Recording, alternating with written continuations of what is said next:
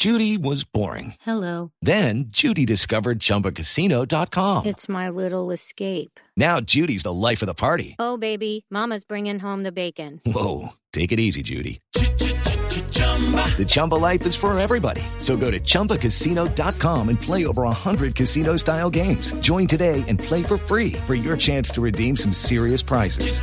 chumba ChumbaCasino.com.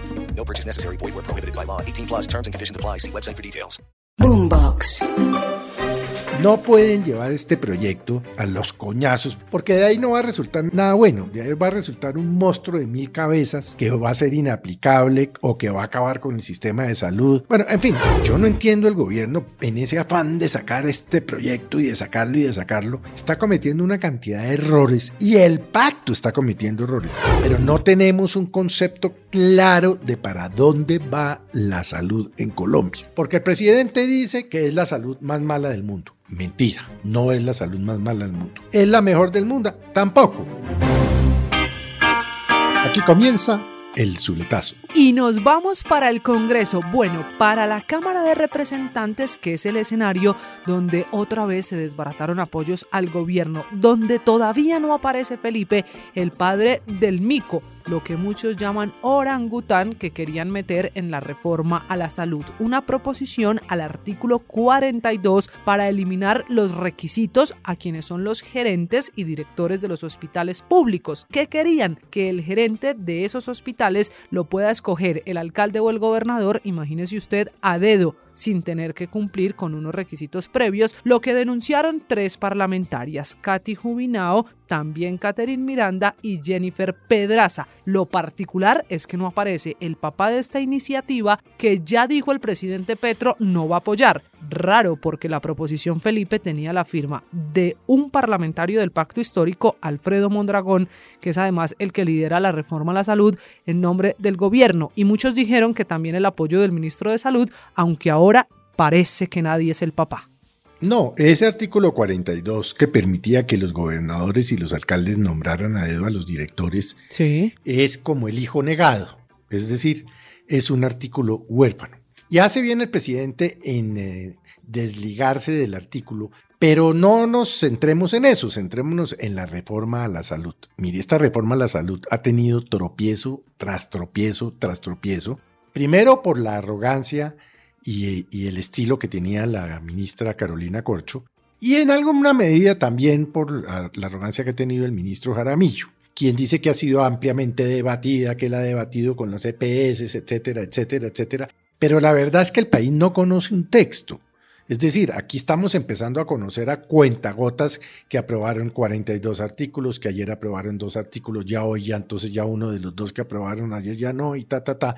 Y entonces nos vamos a, nos vamos desenredando en el día a día del Congreso, que es lo que le corresponde legislar, pero no tenemos un concepto claro de para dónde va la salud en Colombia. Porque el presidente dice que es la salud más mala del mundo. Mentira, no es la salud más mala del mundo. ¿Es la mejor del mundo? Tampoco. Tiene problemas, pero son problemas que se deben solucionar de manera pacífica, con negociación, pero sobre todo pensando en todos los colombianos. Porque por un lado hay quienes pretenden acabar con las EPS. Error. Imagínese usted, María Camila, sin una EPS. ¿Que tiene problemas? Sí. Pero imagínese usted con una enfermedad huérfana, por ejemplo. O con un O cáncer. con una o urgencia. claro, con y una sin urgencia. EPS, ¿qué? Que es que usted va a la clínica y que la ADRE le paga derecho a la, a la IPS.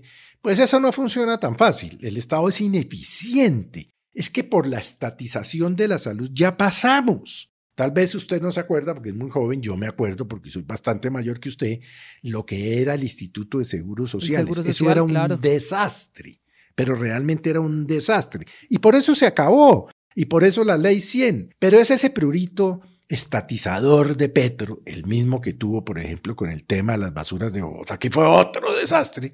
No, yo creo que aquí tiene que haber un sistema mixto que efectivamente acabe con la intermediación financiera por parte de las EPS sin que las debiliten, que ellas tengan la garantía de que van a recibir los recursos que se merecen. Porque sí, que ha habido EPS que han, eh, eh, digamos, dilapidado la plata de los colombianos. Sí, ¿son todas? No. Hay unas EPS sumamente buenas y eficientes.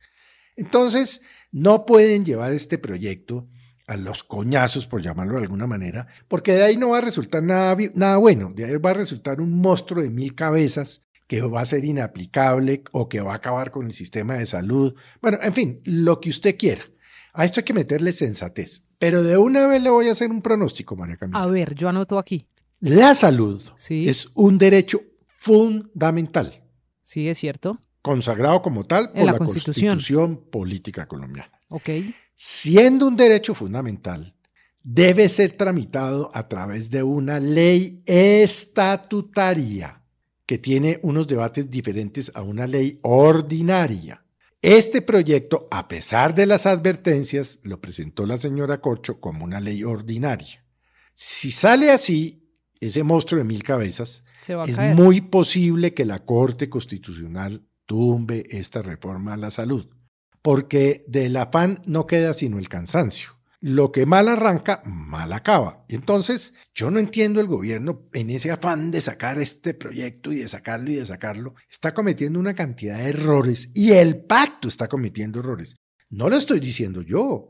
Lo están diciendo tres parlamentarias de la alianza del gobierno. No, no, no, no, Felipe, no vaya tan lejos. Lo está diciendo el presidente Petro, que en Twitter Bueno, dice, sí. ojalá no aprueben la modificación del artículo 42. Y va uno y revisa esa proposición y tiene la firma de Alfredo Mondragón de su pacto histórico, que además para el gobierno es uno de los parlamentarios que lidera la discusión de la reforma a la salud. Aquí qué, eso es un cortocircuito porque si es del pacto histórico, es uno de los líderes de la reforma a la salud, su firma aparece en la proposición, se supone que le encamina la reforma para donde quiere el gobierno y el presidente lo desautoriza por Twitter. Porque yo creo que no hay una comunicación fluida entre los ministros y el presidente. Hemos visto en los últimos días a varios ministros allá, no propiamente tomando tinto y comiendo pan de yucas. Ah, usted No. habla de Mintic. Yo estoy hablando de mermelada. Sí, eso Ellos lo nombre. niegan, que cuál mermelada, que no sé qué. No, va y ha habido y habrá mermelada y eso se sabrá. Lo que pasa es que la mermelada ya se entrega con la mano izquierda y no con la derecha como pasaba antes. Claro, pero igual los contratos y todas esas cosas aparecen, eso aparecen en el SECOP y aparecen los contratos. Y hay investigadores como Daniel Briseño que los tiene jodidos porque se las ha cogido todas, ¿no? Entonces, ¿qué hacen cuatro ministros del despacho en el Congreso? ¿Qué? ¿Están tomando cafecito y, y- y- y se anticiparon al buñuelo de Navidad? No. Visitando a los amigos, como dijo Roy. Barreras, que estuvo también No. por allá. Bueno, Roy Barreras, que yo no sé qué hacía Roy Barreras en el Congreso. Que visitando a los que fueron sus colegas. Ah, no me diga tan querido. Y sobre todo tan oportuna la visita de Roy Barreras. Entonces, pero bueno, esto no va a salir bien. No va a salir bien. Porque no tiene cómo salir bien porque usted no puede tramitar un proyecto estatutario como un proyecto ordinario. Uno. Y un proyecto tan importante para los colombianos con em, artículos huérfanos, sin padre conocido. Este es el Zuletazo. Boombox.